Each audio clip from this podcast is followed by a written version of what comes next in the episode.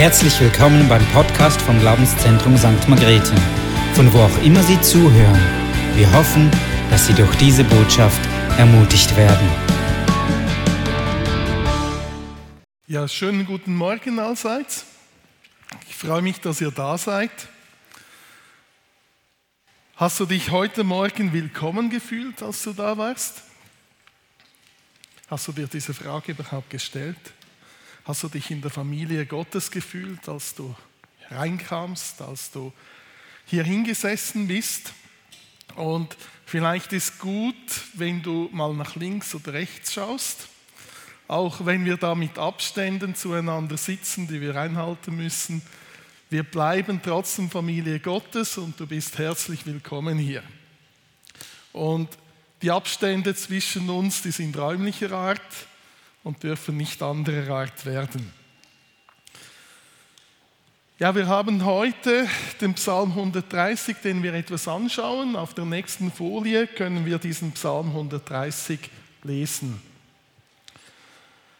Und im Psalm 130, da steht ein Wallfahrtslied. Aus der Tiefe rufe ich zu dir, o oh Herr. Herr, höre meine Stimme. Lass deine Ohren aufmerksam sein auf die Stimme meines Flehens. Wenn du, o oh Herr, Sünden anrechnest, Herr, wer kann bestehen? Aber bei dir ist die Vergebung, damit man dich fürchte. Ich harre auf den Herrn, meine Seele harrt und ich hoffe auf sein Wort. Meine Seele harrt auf den Herrn mehr als die Wächter auf den Morgen. Mehr als die Wächter auf den Morgen. Israel, hoffe auf den Herrn. Denn bei dem Herrn ist die Gnade und bei ihm ist Erlösung in Fülle. Ja, er wird Israel erlösen von allen seinen Sünden. Dieser Psalm ist ein Wallfahrtslied, wie wir gleich zu Beginn eben da lesen können. Und diese Wallfahrtslieder, die sind in den Psalmen äh, zwischen 120 und 134 gegliedert. Das sind alles Wallfahrtslieder. Und die Männer in Israel, die gingen dreimal pro Jahr nach Jerusalem hinauf, um vor dem Herrn zu erscheinen. Und dieser Psalm 130, der ist für mich ein wunderbarer Psalm und ein wundervoller Psalm. Wenn du den so hörst, wenn du den so liest, was sagt dir dieser Psalm? Gibt es da etwas, das du auch wunderbar findest? Gibt es etwas, wo du wundervoll siehst darin und gefällt er dir oder eher nicht? Und für mich ist er eben so wunderbar, weil darin eigentlich dieses Leben als Christ, als Nachfolger Christi drinnen steht. Und somit eben auch wundervoll. Weil da, wo wir Jesus Christi nachfolgen, wo wir leben als Christ, da werden Wunder geschehen. In diesem Psalm sehe ich die Bekehrung, die Vergebung aus Gnade, die Beziehung zu Gott, wo wir Gott in den Mittelpunkt stellen. Ich sehe dann aber auch Mission, Multiplikation, dieses Weitergeben, Überfließen und somit in allem auch diesen Sieg von Jesus Christus selbst. Und deshalb sehe ich diesen Psalm für mich als wunderbar und wundervoll an. Es ist ein Wallfahrtslied. Folie 3 bitte. Ein Wallfahrtslied. Und eine Wallfahrt ist gleichbedeutend wie eine Pilgerfahrt. Und ein Pilger, der ist ein Fremdling. Das heißt, eine Pilgerfahrt, eine Wallfahrt ist eigentlich eine Fahrt von einem Fremdling, der hat einen Weg vor sich, den er zurücklegt, mit einem ganz bestimmten Ziel. Das heißt, es geht nicht um den Weg, sondern es geht um das Ziel. Und in 1. Petrus 2.11 spricht Petrus zu den Gläubigen, ihr Lieben, ich ermahne euch als Fremdlinge und Pilger. Ein Christ ist auf dem Weg zu Gott hin. Wir sind Fremdlinge in dieser Welt. Wir sind Pilger. Wir befinden uns eigentlich auch ständig auf einer Wallfahrt hin zu Gott. Und wenn wir diesen Vers 1 anschauen, aus der Tiefe rufe ich zu dir, da fällt dir vielleicht auf dieses Wort Tiefe. Tiefe. Was ist Tiefe für dich? Vielleicht ist es besser verständlich, wenn wir einen Tiefpunkt nennen. Vielleicht kennst du den Begriff Tief haben, hast vielleicht auch schon mal ein Tief gehabt. Und da gibt es dieses Empfinden von einem Tief, aber es gibt auch reale Tiefs.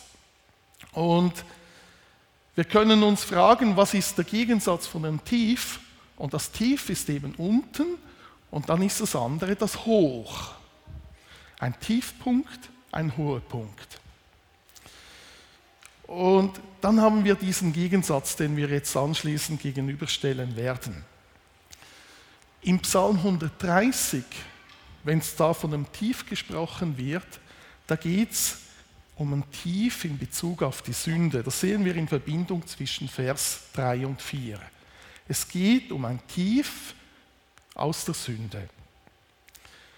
Das heißt, wir stellen jetzt das Tief in der Sünde dem Hoch gegenüber. Im Tief, wie ihr seht da auf dem Bild, da ist Dunkelheit. Völlige Dunkelheit. Und in der Höhe, da ist Licht. Im Tief ist der Mensch, der in Sünde geboren wurde, seit dem Sündenfall. Und im Hoch, da ist Gott. Unten ist die Sünde, oben die Heiligkeit Gottes. Unten die Gottesferne, oben die Gottesnähe. Auf dem Weg dahin näher zu Gott. Unten ist Isolation, oben Gemeinschaft.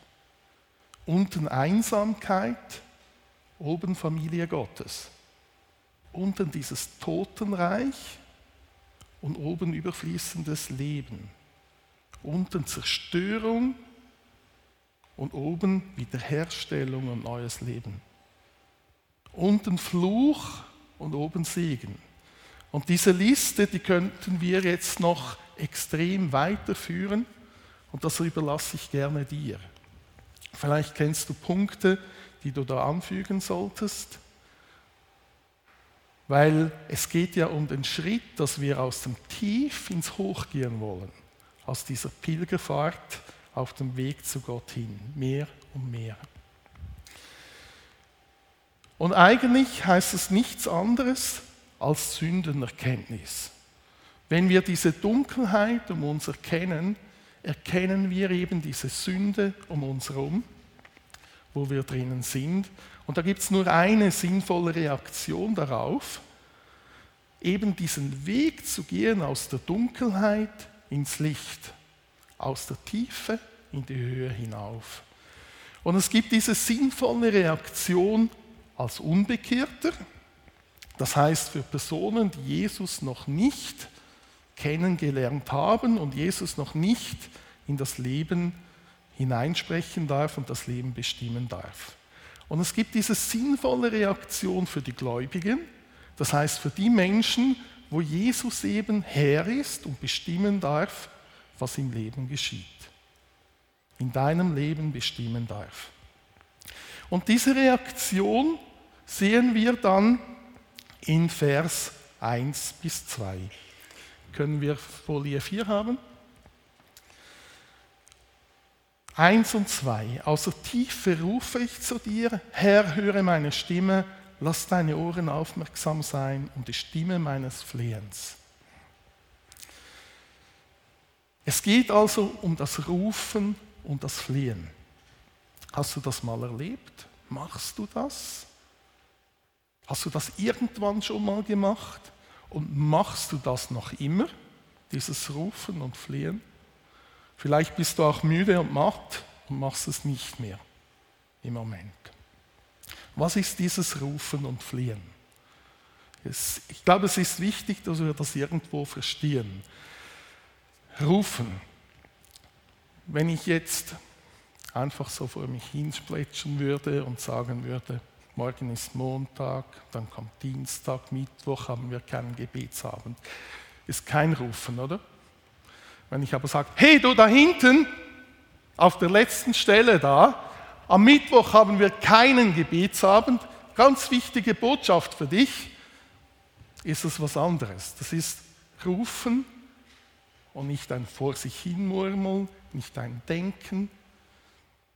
Und das ist eine Botschaft, die eben ankommen soll. Dann haben wir dieses Flehen. Auch da wieder ein Beispiel. Wenn ich sage, oh, ich hätte so gerne einen Lamborghini, könnte ich mir nicht vorstellen, dass ich irgendwie ein Flehen hineinkommen könnte für einen Lamborghini. Ähm, wenn ich mir aber vorstelle, ein Kind, das nichts zu essen hat, das am Verhungern ist, jemand vorbeiläuft mit Brot, das wird betteln und flehen, damit es etwas kriegt. Und beim Flehen, da geht es um eine Not, die wir haben, die Ausdruck findet in diesem Flehen hinein. Und solange es uns eben gut geht oder wir denken, dass es uns gut geht, werden wir nicht in dieses Fliehen hineinkommen. Und aktuelle Situationen zeigen, wie schnell sich das Ganze eben ändern kann, dass wir in dieses Fliehen hineinkommen könnten.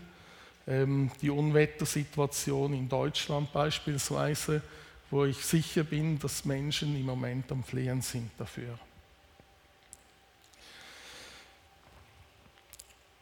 Dann folgt in Vers 3 in diesem Psalm diese Erkenntnis von der Verlorenheit. Da steht, wenn du, oh Herr, Sünden anrechnest, Herr, wer kann bestehen? Das heißt, die Person hat erkannt, was Sünde ist. Die Person hat erkannt, dass sie selber in Sünde ist. Die Person hat erkannt, was das für Auswirkungen hat in ihrem Leben auf das Umfeld. Die Person hat erkannt, dass sie verloren ist, dass sie Rettung braucht, dass sie nie aus eigenen Werken vor Gott bestehen könnte. Und darauf, auf diese Erkenntnis der Verlorenheit, dieser Sündhaftigkeit und der Verlorenheit, gibt es zwei Reaktionen. Und das eine ist dann eben Rufen und Fliehen. Dieses Abwenden von der Sünde, dieses vom Negativen, vom Tief in das Hoch hineingehen wollen, aber nicht selber können, da kommt dieses Rufen und Fliehen zum Ausdruck, Herr, sei mir armer Sünder gnädig. Und der Herr wird da eingreifen und wirken. Und die zweite Reaktion, die ich auch nennen möchte, ist, dass die Person einfach in Sünde verbleibt. Es passiert dann, wenn die Person in Sünde verbleibt, dass diese Spirale der Zerstörung sich eben weiterdreht. Das ist wie eine Schraube, die sich noch ein paar Windungen tiefer ins Holz bohrt und somit fester wird und immer tiefer hineingeht und schwieriger ist, die jemals wieder zu entfernen, weil sie eben viele Umdrehungen in die andere Richtung braucht.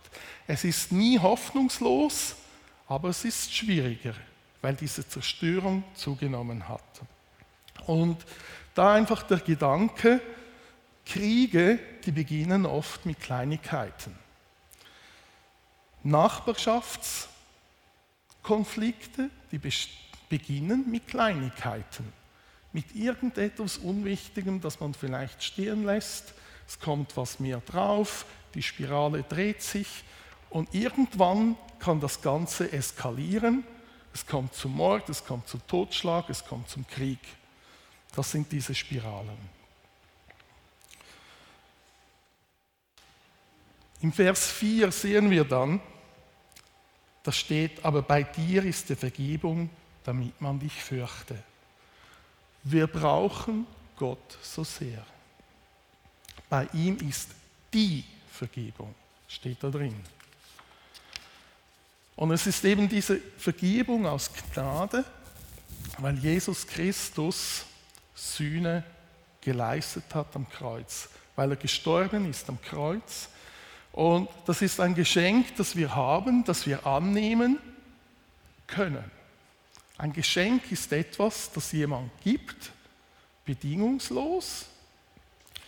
Und das man annehmen kann. Man muss es nicht, man kann, man darf. Und es ist unverdient, es ist aus Gnade.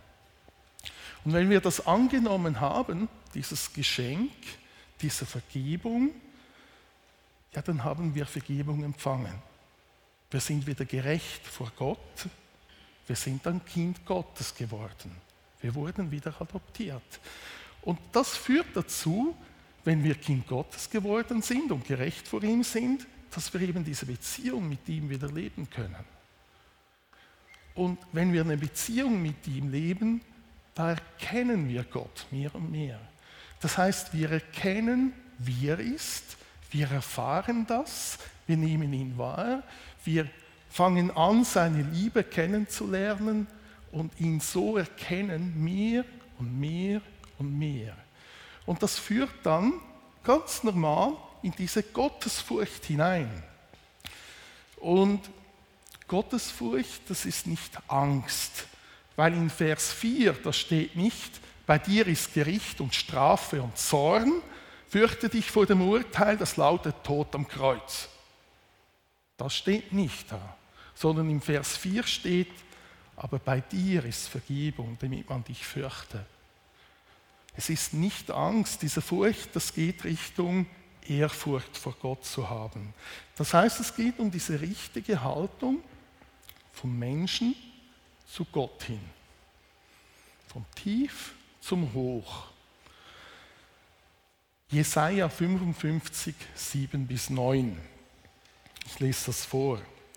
Der Gottlose verlasse seinen Weg und der Übeltäter seine Gedanken. Und er kehre um zu dem Herrn, so wird er sich über ihn erbarmen und zu unserem Gott, denn bei ihm ist viel Vergebung. Das ist Teil 1 des Psalms. Ich fahre fort. Denn meine Gedanken sind nicht eure Gedanken und eure Wege sind nicht meine Wege, spricht der Herr, sondern so hoch der Himmel über der Erde ist, so viel höher sind meine Wege als eure Wege und meine Gedanken als eure Gedanken. Wenn wir das wirklich verstehen, dann verstehen wir diese Position, die wir Gott gegenüber haben. Er ist in der Höhe, wir sind da. Und Unsere Haltung ist dann ganz eine andere. Wir lassen uns leiten und führen. Gott ist Herr, Jesus ist Herr und wir ehren Gott. Wir beten ihn an, wir loben ihn und preisen ihn. Wir stellen Gott damit in den Mittelpunkt, was auch immer geschieht. Und dann kommt dieser nächste Schritt, Folie 5. wo in Vers 5 steht vom Psalm, ich harre auf den Herrn, meine Seele harrt und ich hoffe auf sein Wort. Harren und hoffen. Wenn du realisierst, was ist Harren und Hoffen, ist es eigentlich nichts anderes als Glaube. Ich weiß nicht, ob du dich mal gefragt hast, was ist Glaube? Eben eigentlich ein Harren und Hoffen, Vertrauen hat es da drin auf ihn, auf ihn zu harren und hoffen. Und ich glaube, wir müssen verstehen, was dieses Harren wirklich bedeutet, wie sehr wir harren müssen.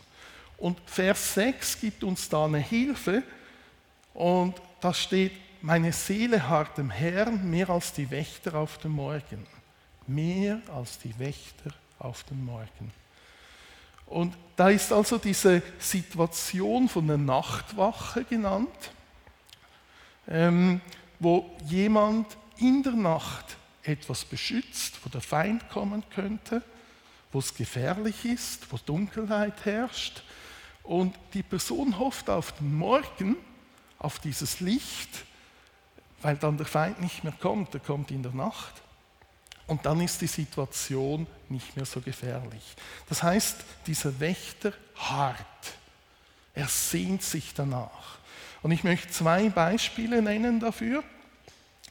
Ähm, das ist mal so eine Nachtwache im Militär. Vielleicht hast du sowas mal erlebt. Äh, ich war in meiner Militärzeit mal in Waldensburg. Das ist äh, in Graubünden äh, etwas in der Höhe gelegen. Und das war Winterzeit, das heißt, es hat Schnee gehabt, es war kalt, ähm, unangenehm und dann war ich in der Nachtwache eingeteilt. Ähm, das heißt, mitten irgendwo in der Nacht musste ich aufstehen, musste dahin zum Fahrzeugpark, den bewachen mit scharfer Munition. Ähm, es war kalt, es war unangenehm, ähm, es war dunkel und ich habe mich so gesehnt, dass das vorbei ist, dass das Licht kommt, dass der Morgen anbricht und das Ganze vorbei ist. Mit dem Feind habe ich da nicht gerechnet. Das heißt, ein Angriff, der war unwahrscheinlich, wäre ganz was anderes gewesen, wenn in dieser Situation man mit Angriffen hätte rechnen müssen. Wie sehr hätte ich mich in dem Moment, wenn ich mit dem Angriff sogar noch gerechnet hätte, danach gesehen, dass das vorbei gewesen wäre. Beispiel 2, das ich nennen möchte. Vielleicht bist du Vater oder Mutter und hast schon mal ein krankes Kind gehabt zu Hause. Und wenn du ein krankes Kind hast zu Hause, kann es sein, dass du mal Nachtwache haben musst für dieses Kind, weil du weißt nicht, was passiert in dieser Nacht. Und in der Nacht ist meistens eben aktiver, als dann am Morgen der anbricht. Und heute ist das nicht mehr so prekär wie früher, weil heute gibt es Notfallsdienste, man kann ins Spital gehen, wir haben hier eine gute Versorgung. Aber früher war das ganz anders. Früher gab es ab und an Situationen, wo Kinder die Nacht überstehen mussten, damit sie überhaupt ans Leben blieben. Da gab es Situationen, wo es vielleicht geheißen hat, ja, die Nacht ist entscheidend, ob es dann weiterlebt oder nicht. Kannst du dir vorstellen, als Eltern, wie du dich dann da verhältst, was du empfindest, wie sehr du auf diesen Morgen hast, damit dieses Kind überlebt und dann vielleicht auch rufst und flehst in dieser Zeit. Und wenn wir da harren und hoffen, gibt es dann auch Auswirkungen davon. Was denkst du? Gibt es da Auswirkungen? Weil wir haben ja gesagt, harren und hoffen ist eigentlich nichts anderes als Glauben. Gibt es da Auswirkungen? Folie 6. Und ja, ich möchte zwei Beispiele nennen. Es gibt viele Auswirkungen. Jesaja 40, 31. Aber die auf den Herrn harren, kriegen neue Kraft, dass sie auffahren mit Flügeln wie Adler. Bist du müde und matt? Was machst du nun? Das steht die Lösung. Zweites Beispiel, das ich nennen möchte ohne Folie, ist Johannes 7, 37 bis 38. Wenn jemand dürstet, der komme zu mir und trinke. Wer an mich glaubt, wie die Schrift gesagt hat, aus seinem Leib werden Ströme lebendigen Wassers fließen. Und das ist für mich eine Bibelstelle, wo ich sage, wow, und genau das sehen wir im Psalm 130. Weil das ist dieser nächste Schritt, den diese Person im Vers 7 geht. Vers 7 steht, Israel, hoffe auf den Herrn, denn bei dem Herrn ist die Gnade und bei ihm ist die Lösung in Fülle. Er geht hin und macht diese Aufforderung. Diese Aufforderung, hoffe, hoffe auf den Herrn. In ihm ist die Gnade und die Erlösung in Fülle. Hoffe. Glaube. Und diese Aufforderung ist, wie eben vorher schon ausgeführt, etwas, wo du darfst. Es ist ein Geschenk, das du annehmen kannst aus Gnade. Und das ist für mich dieser gelebte Missionsbefehl, der in Matthäus 28, 19 auch steht. So geht nun hin und macht zu Jüngern alle Völker. Wo man hingeht und eben auffordert, wo man hingeht, davon erzählt, diese ersten Schritte selber geht und dann im letzten Schritt das auch weitergibt. Es ist dieses Christentum, wo man sich hinbewegt, zuerst zu Gott hin, wo man eben trinkt von seiner Quelle und dann überfließt und dann weitergibt. Ganz normal, natürlich, übernatürlich. Und dann haben wir in Vers 8 diese Verheißung, ja, er wird Israel erlösen von allen seinen Sünden. Von allen seinen Sünden. Bist du da auch gemeint? Ja. Du bist eingepfropft. Von allen seinen Sünden. Von allen deinen Sünden. Und es ist natürlich auch diese Konsequenzen von Sünde da drin. Es ist nicht nur die Sünde selber, sondern auch die Konsequenzen. Das heißt, es ist vom Tief zum Hoch. So wie in dieser Gegenüberstellung, die wir gemacht haben am Anfang. Vielleicht erinnerst du dich an diese Gegenüberstellung. Es geht also von diesem Minus zum Plus. Körper, Seele und Geist. Komplett. Nicht nur ein Teil. Nicht nur wenig, komplett. Aber es ist diese Dimension von Ewigkeit drinnen. Das heißt, es ist nicht so, es gibt Dinge, die so sind, aber da ist diese Dimension von Ewigkeit drin. Das heißt, wir haben diesen Heilsplan von Gott und das führt dazu, dass hier, jetzt, in diesem Moment auf der Erde nicht jeder geheilt wird am Körper. In Ewigkeit wird so sein. In Ewigkeit kann ich sagen, ja, Gott will nicht, dass jemand krank ist. Aber weil das in der Ewigkeit ist und der Weg dahin geht, wird nicht jeder geheilt werden hier. Aber er heilt Personen. Und wenn wir das realisieren, diese Gegenüberstellung von tief in dieses Hoch hinein, diesen Weg, ist die Frage, möchtest du den gehen? Komplett. Und wenn du realisierst, was das heißt, wird deine Antwort ganz klar Ja sein. Wenn du das nicht realisierst, sondern du das umgekehrt siehst, dann wirst du den Weg nicht gehen. Wenn du das aber so siehst, dann wirst du den Weg ganz normal gehen.